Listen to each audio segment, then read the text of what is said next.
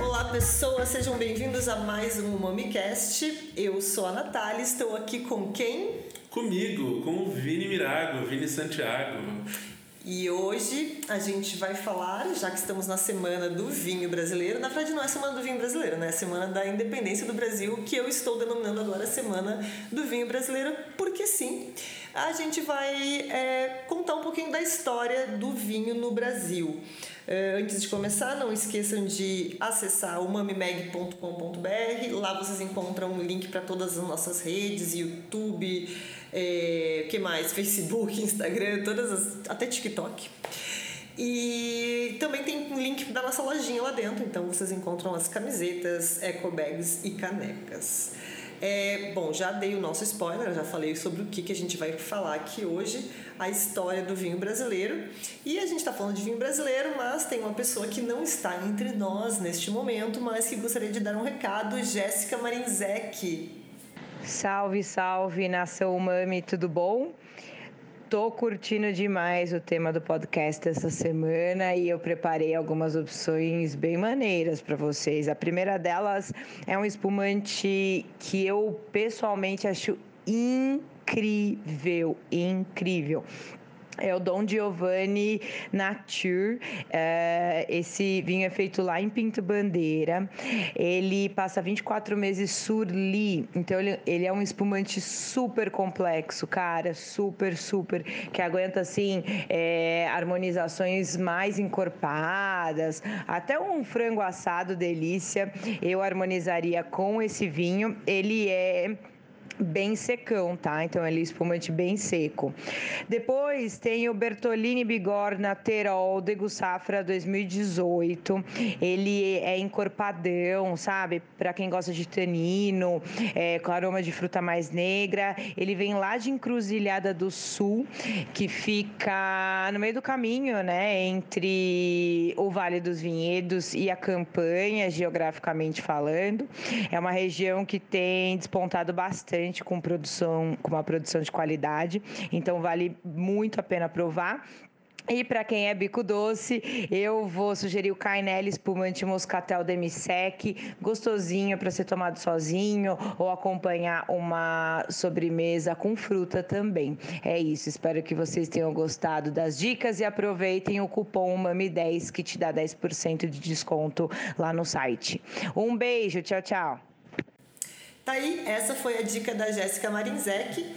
Não esqueçam que com o cupom UMAMI10 vocês têm 10% de desconto em todo o site da Ivino, é, para vinhos, para as meias, para os acessórios e não precisa ser primeira compra, dá para usar quantas vezes quiser. Então tá.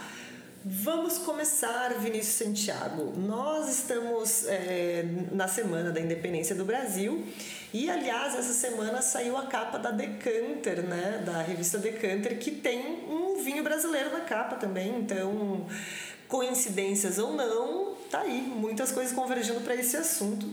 E vinho no Brasil, a gente, muita gente acredita que é um assunto bem recente, mas na verdade começou lá em 1500, né? E 1532 para ser mais exato. Vamos, vamos, vamos falar de história então? Vamos contar história? Vini, tu é um bom contador de história e tu gosta de contar histórias, sejam elas verdadeiras ou não, né? sejam histórias ou sejam anedotas. Vamos começar a falar então. Então, vamos contextualizar que vale a pena, né? Os portugueses foram, em teoria, quem trouxe o vinho para o Brasil. É, antes da, do descobrimento do Brasil, não tinha vinho aqui os indígenas e o povo nativo da América do Sul não fazia vinho, eles faziam bebidas a partir de milho. Então a gente tem os relatos da xixa, que é feita até hoje uh, pelos indígenas da América Central, nada, nada nos contradiz que uma bebida alcoólica feita de milho também fosse feita aqui, e também se fazia o cauim, que era um fermentado alcoólico a partir da mandioca, do aipim, e diferente dos portugueses e dos europeus de maneira geral, o índio não bebia para o indígena, né, o povo nativo, ele não bebia para acompanhar doidão. uma harmonização. pra ficar doidão. Na verdade, ele bebia pra ficar doidão. Então, a, a bebida alcoólica ela tinha uma, uma função ritualística, né? O pessoal bebia em cerimônias e tudo mais pra ficar doidão, pra ter um contato espiritual. É, não era aquela... Não, não tinha o consumo social da bebida. E aí, quando os portugueses chegaram, né? Em teoria, quem descobriu o Brasil foi Pedro Álvares Cabral. Tem vários é, vários dados históricos que contestam isso, mas oficialmente né, foi o Cabral em 1500 e eles trouxeram vinho nas naus, até porque vinho era lastro né, dos navios daquela época. E na carta do Pero Vaz de Caminha, eles, ele até diz que eles deram vinho para os índios e os índios não gostaram né, da, da bebida que eles estavam oferecendo, até porque não tem uva nativa da América do Sul. Na América do Norte tinha vites, aqui na América do Sul não tinha vites. E aí, em 1532, com a expedição do Martim Afonso de Souza, vieram as primeiras mudas de videiras para o Brasil. É, Brás Cubas, né, que nasceu no Porto, e aqui vale o, o insert que o Brás Cubas não é o mesmo das memórias póstumas de Brás Cubas, não é o defunto autor do Machado de Assis, é, era um colonizador português, e ele foi o primeiro vitivinicultor do Brasil. Ele plantou primeiramente as mudas no litoral, não funcionou por causa da umidade, o solo não era favorável, e aí ele recebeu uma dica que na serra, né, o João Ramalho informou ele que na serra, na parte alta, tinha uma zona melhor para cultivo da videira, e aí ele subiu a Serra do Mar e plantou as primeiras mudas de videira, onde hoje é o bairro do Tatuapé, aqui Olha em São aí. Paulo bairro Tatuapé. Foi é, mil, 1551 que conseguiu elaborar o primeiro vinho, o primeiro vinho oficialmente, pelo menos, é, em São Paulo. Então, é, muita gente acredita, né? Por, pela produção brasileira acontecer em, tão, em tanto volume no Rio Grande do Sul, que é por lá que começou, que foi pela Serra Gaúcha, que foi lá por 1800, mas não, já o seu Brás Cubas, que não é o das memórias póstumas, plantou por volta de 1500 e pouquinhos no, em São Paulo, na capitania de São Vicente, que hoje é São Paulo. É, e vale também entender que o cultivo da videira aqui é, era, primeiro, o Brasil não era parte do Reino de Portugal, o Brasil era uma colônia portuguesa, então o pessoal vinha para explorar a colônia, para retirar as riquezas, não tinha nenhuma nenhuma ambição de ocupação dessas terras. Então se plantaram as primeiras videiras, o pessoal começou a explorar a viticultura principalmente no em, onde hoje é a cidade de São Paulo, né, que na época era uma vila, é, e esse, é, essa, isso cresceu, depois uh, as capitanias hereditárias foram divididas. Então assim, a primeira degustação de vinho oficial no Brasil é, data de 1640. Em 1640 se produzia vinho muito de muita muita qualidade, né, é, com qualidade regular e tudo mais. E aí a Câmara de São Paulo organizou a primeira degustação para definir o padrão de qualidade do vinho feito aqui. Então a primeira degustação oficial aconteceu 110 anos depois do plantio das primeiras mudas de videira, que foram em 1532. Então a viticultura no Brasil também cresceu de forma muito lenta, porque a gente tinha vinho que vinha de Portugal com as, as expedições é, colonizadoras e tudo mais, e o principal motivo do consumo de vinho aqui era religioso. Então a gente tinha uh, os padres catequistas e tudo mais, mas o consumo, o vinho não era cultural, né? Diferente de outros países da América Latina que tiveram uma história um pouco mais contínua com o vinho, o Brasil teve algumas interrupções no meio do caminho. Aliás, falando nessa, nessa questão de vinho para celebração, de vinho de missa, foi assim que começou também a produção de vinho no Rio Grande do Sul, né? Por volta de 1600 e alguma coisa, 1600 e pouquinho, 1620 por aí, os padres jesuítas é, que começaram a cultivar na região das Missões e não na Serra Gaúcha como é hoje, na região das Missões os primeiros as primeiras videiras para a produção de vinho celebrativo, né? É, uma coisa curiosa sobre as missões é que as missões ela eram dos jesuítas e na época, essa linha que a gente tem traçado do que é Brasil, do que é Argentina, do que é Paraguai, não estava tão bem desenhado. Né? Então a gente teve é, momento, é, eles, eles eram jesuítas. Né? Então eles serviam a, a, Igreja Católica mais do que a uma nação. De qualquer forma, a missão deles era canonizar, era catequizar indígenas, convertê-los ao cristianismo, e eles precisavam de vinho para celebrar as missas. Então, nos diversos povoamentos missioneiros que houveram, tanto no Rio Grande do Sul quanto no Paraná, eh, principalmente na fronteira entre o que hoje é Brasil e Argentina, a gente teve uma série de desenvolvimento de viticultura, principalmente por padres jesuítas de origem espanhola, né, de ascendência espanhola, para consumo próprio. Então, hoje, no Rio Grande do Sul, por exemplo, tem uma, uma das cidades da fronteira chamada São Nicolau, é super pequenininha, mas lá dá para visitar as ruínas do que foi a primeira adega do Brasil. É, lá ainda tem as ruínas de uma adega subterrânea, é, feita, construída em pedra né, pelos padres jesuítas nas missões, é, onde eles provavelmente estocavam o vinho feito naquela época, que era vinho para celebrar missa principalmente. Então tem esses resquícios arqueológicos no Brasil, mas eles são é, relativamente até mal preservados. assim é, Caberia uma, uma pesquisa mais aprofundada até sobre a história do vinho no Brasil, e aqui fica um parênteses. É, o melhor livro, o livro mais completo, a pesquisa mais completa sobre a história do vinho no Brasil é, é do Cabral, então vale muito o Carlos Cabral, não o Pedro Álvares. Pedro Álvares, bom, lembrado. então a história do vinho no Brasil é um livro maravilhoso, muito bem ilustrado, com todo o registro de como aconteceu essa história né, ao longo do, dos anos. Então fica esse registro e também cabe aqui nesse parênteses de livro, né, a história do vinho no Rio Grande do Sul. Também é um, é um com uma coleção com três livros que contam a história do vinho no estado do Rio Grande do Sul. É uma obra mais completa sobre esse estado. Né? Então aí a gente teve o primeiro contato com a vinda das videiras uh, em 1532, que Brás Cubas tentou plantar lá no, no, no litoral uh, paulistano, paulista. Uh, depois disso a gente tem registro lá por volta de 1620 dos jesuítas onde hoje é a região das missões, que é ali nessa, nessa fronteira não tão demarcada naquela época. Depois a gente teve uma nova, uma nova leva, uma nova tentativa com a chegada dos açorianos, açorianos por volta de 1700, 1730, é, que chegaram ali na região do Rio Grande do Sul, de Rio Grande, Pelotas e Porto Alegre. Foi uma tentativa não muito bem sucedida novamente, né? Tanto que a gente, na verdade, nem tem muita, muita expressão de, de viticultura hoje em dia nesses locais. Mas então, açorianos, uma nova tentativa de plantio, uma nova iniciativa de plantio. A partir daí, a gente teve um pequeno probleminha, né? Com a, com a questão da, da corte portuguesa vindo para o Brasil. É, um pouco antes disso, a Dona Maria I é, percebeu que no, o Brasil estava se tornando um país com manufatura. A indústria brasileira estava começando a se desenvolver, só que lembrando, o Brasil era uma colônia portuguesa e aí ia começar a competir com a metrópole. E isso era um problema, porque olha o tamanho do Brasil, olha o tamanho de Portugal.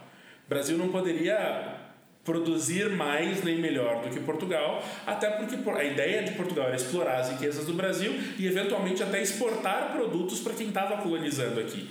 Então, em 1785, a Dona Maria I baixou um alvará dizer, proibindo toda a manufatura no Brasil, inclusive a indústria de vinho. Então, a indústria de vinho brasileira teve um, um, um lapso, né? um momento de proibição. Foi a nossa prohibition. Foi a nossa prohibition. Né? Não se proibiu o consumo, mas produziu a produção. Isso não durou muito tempo, mas teve um impacto importante na história do Brasil. Porque estava proibida a indústria, estava proibida a produção de vinho no Brasil, mas em 1808 Napoleão Bonaparte estava dominando toda a Europa e ameaçou Portugal. E essa é uma das situações mais bizarras, porque se os portugueses tivessem ficado lá, eles provavelmente teriam capacidade de rechaçar as tropas do Napoleão. Só que ao mesmo, enquanto eles estavam pressionados por uh, pela França de um lado, eles estavam sendo pressionados pela Inglaterra do outro. Era o maior parceiro comercial de Portugal. Então eles disseram: se vocês se entregarem, os ingleses disseram, se vocês se entregarem para os franceses, a gente bombardeia Lisboa.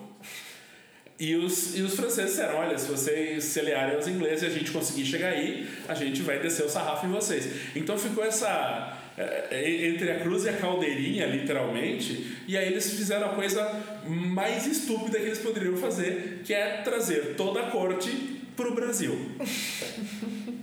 Natália, pensa o seguinte: o seu vizinho de cima é insuportável, o seu vizinho de baixo é insuportável.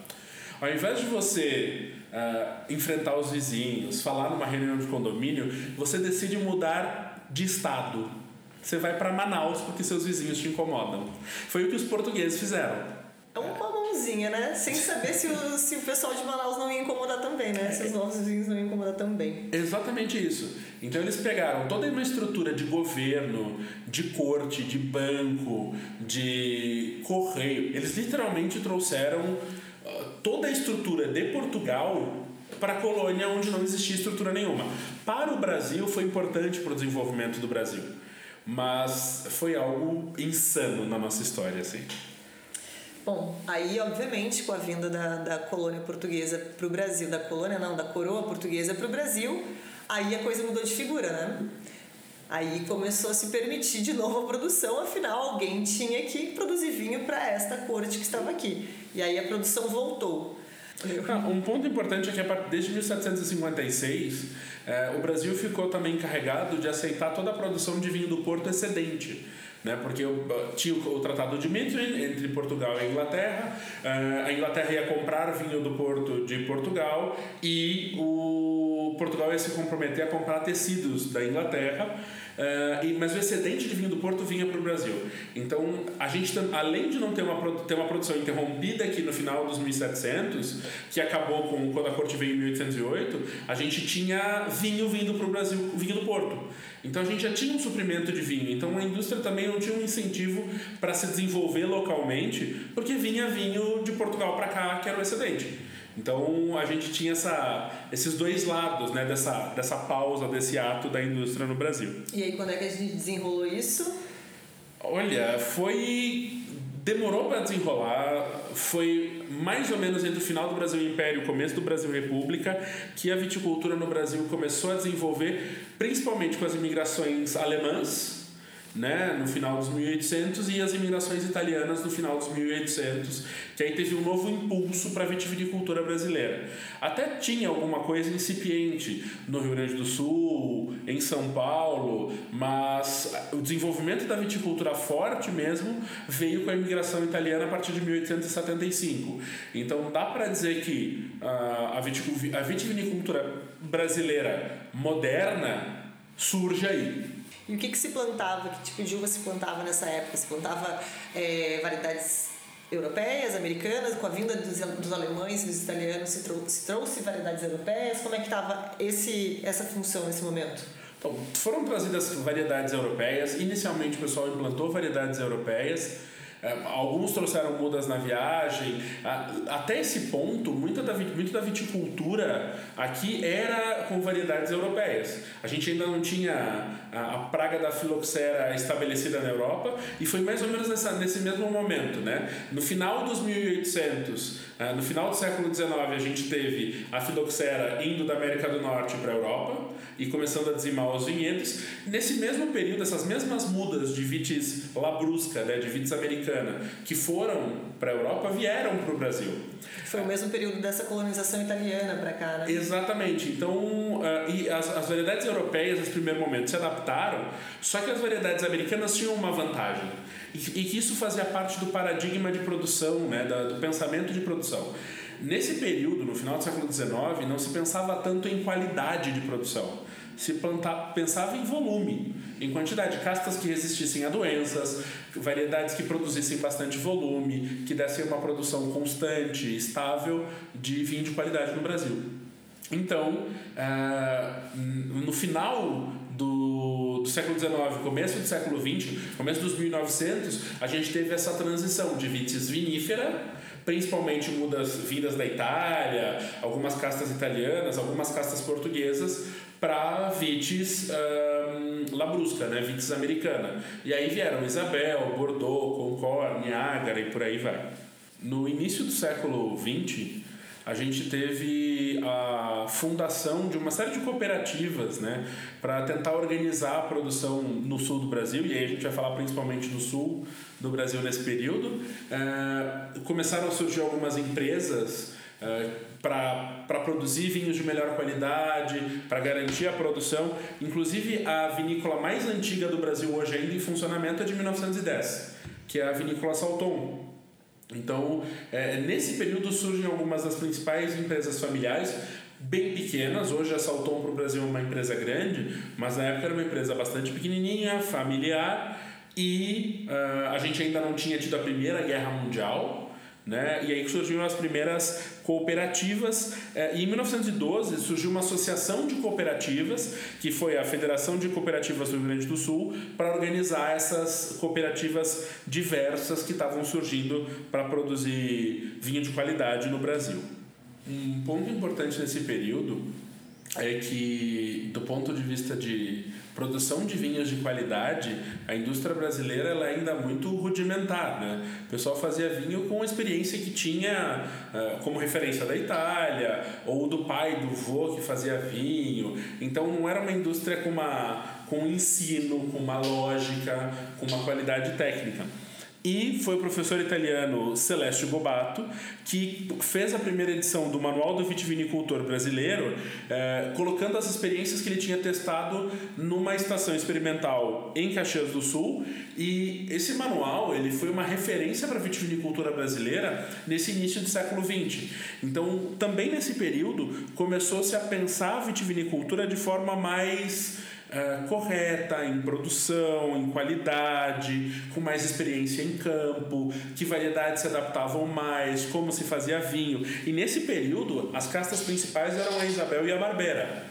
Então a gente tinha ainda essa, essa dualidade entre vitis vinifera e vitis labrusca, e aí fica uma curiosidade sobre Barbera, né? Para muita gente antiga na Serra Gaúcha, Barbera é sinônimo de má qualidade porque a Barbera é uma casta bastante produtiva, que dá vinhos com bastante acidez. Então, quando alguém quer falar de um vinho ruim, ah, esse vinho é um Barbero, é uma Barbera.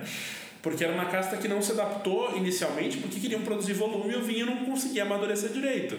Então ficou esse apelido do Barbera né, para má qualidade do vinho da Serra Gaúcha. No início dos anos 50 começou a vir para o Brasil né, as, a, a, começaram a surgir no Brasil os primeiros vinhos elaborados a partir de castas francesas, né, e os primeiros vinhos varietais começaram a surgir no Brasil, principalmente vinhos da Grande União, que era uma marca da cooperativa vitivinícola rio-grandense, e a gente tinha também a cooperativa Aurora, então a gente começou a ter os primeiros Cabernets, os primeiros Merlots, Rieslings, e ainda tinha alguma coisa de Bonarda, Malvasia de Cândia, né? E ao mesmo tempo começou a crescer a questão dos vinhos de uva americana. Nos anos 70, a gente teve uh, a chegada de várias empresas internacionais. Então, a gente teve Chateau do Valier, uh, Chateau d'Argent, uh, marcas né, europeias e imitações de vinhos europeus que estavam fazendo algum sucesso no Brasil. Então, surgiram os vinhos Johannesberg, os, os, os vinhos brancos alemães de garrafa azul que inspiraram vários vinhos no Brasil. Né? Então tinha o Katzwein, o Sonnenberg, o Rheinwein, que foram meio que uma febre vitivinícola no Brasil nos anos 70. Também foi a mesma época que chegou uma Denis Chandon, né? Exatamente. Então a gente começou a ter grupos internacionais investindo no Brasil, tanto para fazer vinhos, para fazer espumantes, porque o Brasil já era percebido nessa época como um grande mercado. Então era uma oportunidade muito boa para investir nesse país, para trazer vinhos de fora para cá ou então para simplesmente produzir vinho de qualidade nessa região. Então a gente teve essa invasão estrangeira uh, no Brasil. Então, Rui Blain, Sigrans, a Martini Rossi da Itália, a, a Cinzano, a Chandon, que era francesa, a Almaden dos Estados Unidos, foram empresas grandes assim que investiram no Brasil no, nos anos 70. Uh, enquanto isso, a gente tinha esse, esses dois, dois lados, né? grupos internacionais relativamente grandes investindo no Brasil para abrir mercado, para produzir aqui, mas também para facilitar a importação e a distribuição dos produtos que eles traziam de outros países. E vinícolas pequenas brasileiras produzindo e tentando uh, diversificar, tentando manter qualidade. Uh, eu trabalhei muitos anos na Salton e uma das coisas que eu sempre ouvi trabalhando lá foi um dos únicos motivos deles durarem tanto tempo, porque várias, assim, centenas de vinícolas fecharam ao longo do tempo, foram absorvidas por outras empresas, foi o fato deles terem uma empresa em São Paulo, uma filial em São Paulo para produzir o conhaque. para produzir o destilado e distribuir o destilado, né? O conhaque, que depois virou conhaque de gengibre, né? O conhaque presidente é o da Salton, tinha outros diversos. O, o Dreyer fez muito sucesso, ainda faz muito sucesso no Brasil. Esses conhaques feitos de cana-de-açúcar aromatizados com gengibre, especiarias, muitos ajudaram a segurar algumas empresas ativas, porque o vinho teve várias crises nesse meio, nesse meio período. Então, enquanto várias empresas estavam investindo em marketing e tudo mais, empresas menores, familiares, uh, só sobreviviam porque tinham alguma distribuição. Tanto que várias das vinícolas que a gente gente conhece hoje, como a Miolo, por exemplo, era uma empresa que até os anos 80, final de 70, 80, eram empresas que vendiam as suas uvas para outras empresas ou eram cooperados de uma cooperativa. E eles começaram sua trajetória de vinificação ali pelo final dos anos 80, começo dos anos 90. Né? Então a gente tem essa realidade mudando também. Então a gente teve esse investimento internacional dos anos 70 e, e a maior parte das vinícolas que a gente tem hoje, que a gente admira e que reconhece como empresas grandes de qualidade do sul do Brasil, começaram a vinificar ali no final dos anos 80, começo dos anos 90. Então a gente teve esse desenvolvimento no Brasil ao longo do tempo, com passando né, por duas guerras mundiais, por crise econômica, por ditadura militar. E aí, quando termina a ditadura militar e a gente começa a abrir o mercado, porque durante o período da ditadura houve um incentivo muito grande ao consumo uh, e à produção e a cultura de valorizar o local. Né? Tinha o slogan Brasil ame ou deixo. Então, tinha essa, essa vibe no Brasil, à época, essa vibe nacionalista né? Uh, e essa vibe nacionalista influenciava o consumo de produtos locais, nacionais, mesmo que fossem eh, produzidos a partir de empresas estrangeiras no Brasil. A partir do momento da abertura de mercado, a gente começou a importar muito produto estrangeiro. Então, se a gente pegar ali no final dos anos 80, teve uma febre de Valpolicella no Brasil. O Bola fez o maior sucesso no Brasil, só que o Brasil estava enfrentando uma competição, uma concorrência que ele não tinha. Não tinha tanto vinho importado no Brasil, os que tinham eram muito caros, a inflação estava comendo solta, e aí quando veio o Plano Real e a gente começou a, a mudar um pouco o mercado no Brasil, foi que a gente teve mais uma revolução do vinho brasileiro. Primeiro ponto, as empresas brasileiras, as indústrias brasileiras começaram a investir em maior qualidade. Então, muitos foram atrás de consultorias e aprendizados para melhorar os seus vinhedos e melhorar as suas vinícolas. Então, a partir dos anos 90, a gente teve muito investimento em tanques, em uh, prensas, em equipamentos de qualidade principalmente equipamentos importados né, para produção de vinho de alta qualidade no Brasil. A gente teve algumas safras que favoreceram isso. A safra de 91 foi muito boa, a safra de 99 foi excepcional, uh, 2002 foi uma grande safra, 4, 5 e 6 também foram grandes safras. Então a gente teve esse redesenho da indústria brasileira nesse período, pensando principalmente na Serra Gaúcha ainda.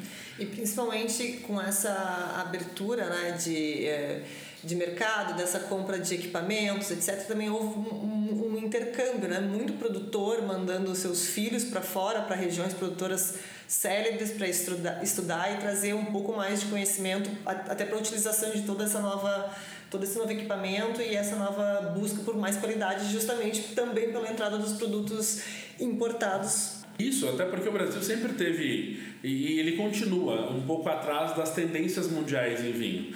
Então, por exemplo, pensando no mundo de bebidas, né? A tendência do gin na Europa, ela tá rolando já faz uns 10 anos. A gente está surfando alto na vibe do gin agora, e se a gente pensar na Europa, nos Estados Unidos, ela está em queda. Tendência do rosé, a gente ainda está surfando a tendência do rosé, mas a produção de vinhos rosados no Brasil, tirando os espumantes, né, vinhos tranquilos rosados, deu um up nos últimos 3, 4 anos, sendo que rosé também é uma onda que está surfando no mundo faz 10, 15 anos. Então o Brasil sempre está um pouquinho atrás dessas, dessas tendências, sempre correndo um pouco atrás do próprio rabo, mas de certa forma, a nossa indústria ela está tentando se modernizar, está tentando acompanhar as tendências, está buscando fazer vinhos de mais qualidade. Ao mesmo tempo, a gente tem algumas alguns processos que desde os anos 80, 90 e hoje ainda atrasam. Coisa de legislação no Brasil. A gente há pouco tempo reconheceu vinho reservado no Brasil, o termo reservado para vinho brasileiro, que é uma coisa que já está caindo em outros países, a gente está começando agora, e a questão do vinho nobre. Assim, como, como legislação, como qualquer legislação que normatize algum estilo de vinho no Brasil, eu sou a favor. Porque a nossa legislação para vinho tem uma série de eh, buracos, de falhas, ela não é necessariamente bem estruturada, ela é baseada na legislação de vários outros países sem contexto. Então a nossa legislação de vinho é antiga, está defasada, mas se você pensa em vinho nobre, que é um vinho com 14,5% de álcool natural, e eu entendo que para no Brasil, onde a maior parte das regiões é difícil conseguir esse teor alcoólico, um vinho com esse teor alcoólico elevado é super prestigiado né? Vinho super alcoólico, concentradão, extraidão. Só que o mundo está indo na direção de vinhos mais leves, mais frescos, menos alcoólicos. Então a gente está meio que na contramão. ou, ou literalmente está em atraso, porque isso foi sucesso em outros países alguns anos atrás. Só que é sinal de que a nossa indústria está melhorando. Hoje a gente consegue fazer vinhos com 14,5%, 15% de álcool natural. A gente consegue produzir melhor as nossas uvas, a gente consegue controlar melhor a nossa produção dentro da cantina, a gente tem tecnologia, a gente tem conhecimento, a gente tem várias universidades com ensino de viticultura e enologia no Brasil. Então a gente começou com uma escola de viticultura e enologia em Bento Gonçalves, muito pequenininha lá atrás. Hoje a gente já tem universidades com viticultura e enologia de norte a sul do Brasil e a gente está explorando novos lugares, né? A gente já tem episódios sobre vinhos do Brasil, mas a gente tem história recente de viticultura se desenvolvendo, uh, além do Rio Grande do Sul, né? A gente tem Santa Catarina, a gente tem Paraná, São Paulo, Espírito Santo, Rio de Janeiro, Goiás, Bahia, Brasília, a gente tem Pernambuco. Então tem cada vez mais um maluco pipocando, produzindo uva, querendo fazer o seu vinho, buscando qualidade. Então a gente está num momento bem interessante da história do vinho no Brasil hoje. Para quem quer, para quem não acompanhou esses episódios que o Vini mencionou, os episódios 7, 8 e 9 falam exclusivamente sobre as regiões produtoras de vinho no Brasil. Então, o episódio 1 e 2 fala, a gente começa, eu acho que do norte do país para baixo, é, fala dessas regiões que não são ainda indicações geográficas, e o episódio número 9 fala apenas das indicações geográficas. Então fala das uh, eh, IPs e da DO. Lembrando que nesse momento, que esse episódio que a gente gravou ainda é do ano passado, eu acho, início do ano passado, ainda não tinha a IP é, Campanha Gaúcha. A gente fala da região, mas não fala como IP. Quem quiser falar, quem quiser ouvir sobre a IP Campanha Gaúcha, a gente gravou um episódio este ano com a Vitória, que é a diretora de marketing lá da, da IP da, dos vinhos da campanha gaúcha, que é o episódio número 32. Então, episódios 7, 8, 9 e 32 falam sobre as regiões, as IPs, enfim, fala sobre todo o terroir e que uvas a gente cultiva em cada lugar. É um episódio mais direto sobre esses assuntos. Voltando para a história, eu quero fazer contigo um exercício de futurologia, Eita. Nath. Não sou muito a favor de futurologia, mas a gente está tá estudando para analisar vinho, analisar mercado, entender é, tudo isso. E a gente viu como evoluiu o vinho brasileiro até hoje. A gente ainda tem muito vinho de uva americana no mercado, vinho de uva vinífera está espalhado pelo Brasil todo. Uh, eu queria que tu me dissesse o que, que tu vê como tendência para o vinho brasileiro para os próximos anos? O que, que tu percebe como tendência para o vinho brasileiro para os próximos anos? O que, que eu tenho visto que está crescendo no Brasil? Produtores pequenos, caseiros, garagistas e que estão buscando produzir cada vez mais vinhos naturais, com mínimo de interferência. A gente tem um amigo que é o Dani, que faz vinhos naturais em Monte Belo. A gente conhece uma galera desse, dessa, dessa vibe e eu percebo isso como uma tendência. Não como uma super tendência de mercado. Não como dominar o mercado também, porque são, não tem nem volume para isso, né? Mas tendência é porque, na verdade, é a tendência mundial, né? Exato. É, na verdade, essa, essa pergunta eu poderia ter respondido mais fácil. O que está acontecendo no resto do mundo hoje? É o que é, vai ser tendência aqui, provavelmente, daqui a alguns anos, né? É, mas eu concordo, a tendência de. Principalmente, eu acho que é uma tendência que a gente deveria seguir, é essa questão Aí entram os vinhos naturais um pouco, mas não, não exclusivamente para eles. De vinhos mais leves, de vinhos mais frescos, eu acho que são vinhos é, mais apropriados para o nosso clima e não importa onde a gente esteja aqui no Brasil.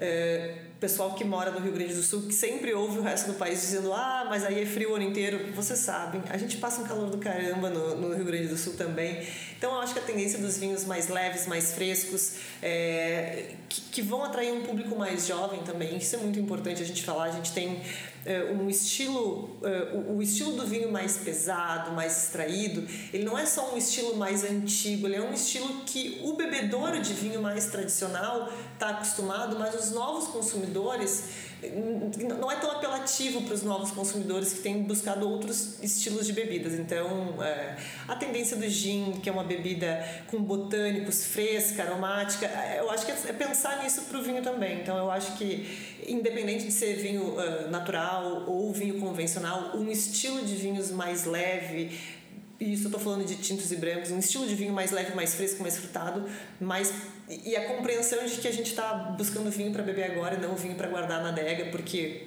jovem não tem adega, né? Jovem compra, põe na geladeira e bebe no dia seguinte.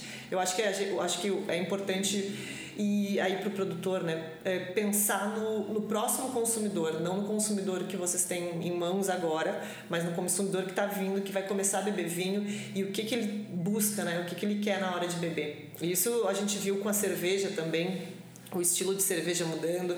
A gente vê uma tendência mundial, e aí não é no Brasil, uma tendência mundial de menor consumo de álcool também. As pessoas estão consumindo cada vez menos álcool. E quando a gente consome menos álcool, não quer dizer que vai todo mundo parar de beber e virar agora ninguém bebe. É, é, é beber melhor, né? É, aquela coisa de não vou beber 5 litros de bebida alcoólica, vou beber uma garrafa de bebida alcoólica de mais qualidade. Uh, e eu acho que para esse público que está bebendo menos, aquela coisa, o vinho menos alcoólico, o vinho mais leve, é uma tendência internacional. Eu, eu não vejo por que não será tendência no Brasil também. É, da, da, turma dos naturebas tem os petinates surgindo que vão bem dentro dessa bem tendência. É o refri de adulto, né? Exato, refri de adulto. Vários rosés, vinho para beber de glute-glute, está surgindo bastante. Mas também tem uma tendência em relação a castas, né? Uhum. Então, qual tu diria que hoje é a casta tinta que o pessoal mais está procurando ou mais está fazendo, os produtores mais estão focando hoje no Brasil?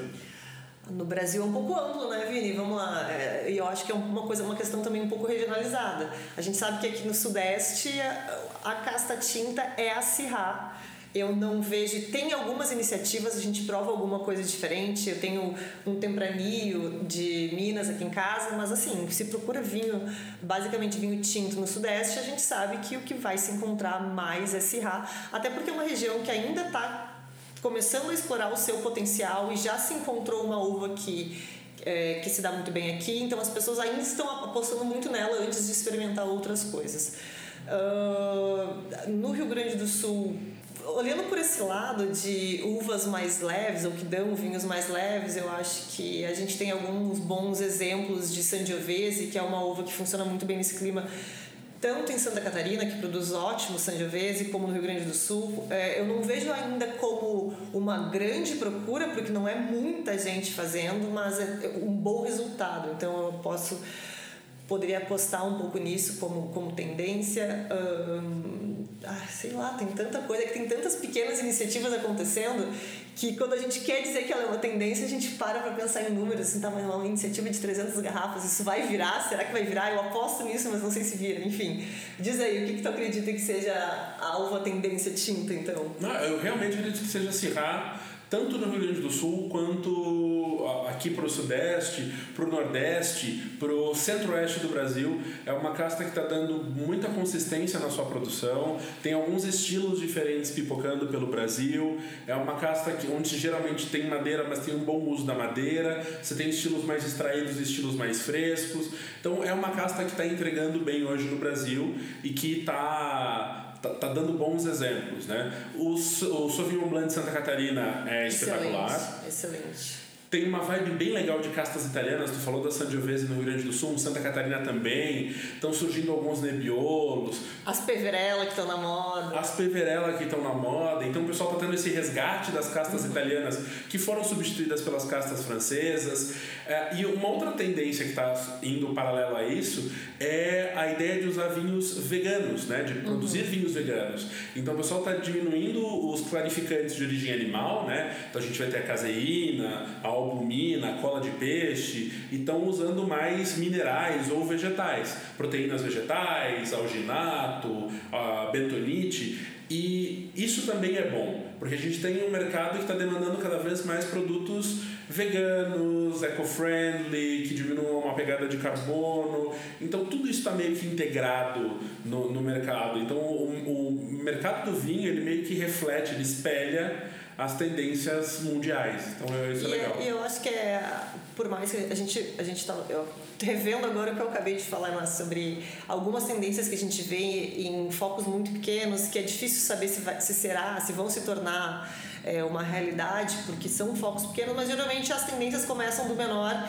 e elas vão se espalhando. Então é, é legal observar o movimento desses eh, garagistas, desses produtores naturais, dessas pequenas iniciativas de uvas diferentes, porque geralmente é delas que começa a pipocar e chega na grande indústria. Então a gente já tem hoje é, grandes produtores super tradicionais do Brasil que estão entrando em algumas tendências. A, a, a, a Miolo, que lançou um vinho é, sem SO2 e vegano, a Valduga tem iniciativas desse, nesse sentido também, então a gente vê que o que geralmente parte do pequeno, a amostragem, e ela, ela acaba expandindo para o grande porque o público começa a querer, começa a buscar esse tipo de, de produto e as vinícolas mesmo, as mais tradicionais, precisam ter no seu leque é, pelo menos um produto para aquele consumidor que é uma minoria ainda, né? mas a tendência mundial é que vá aumentando.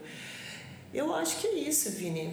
Eu acho que é isso e quero deixar um recado para o pessoal bastante importante uma história do Brasil não é uma coisa que está escrita, ela está se fazendo.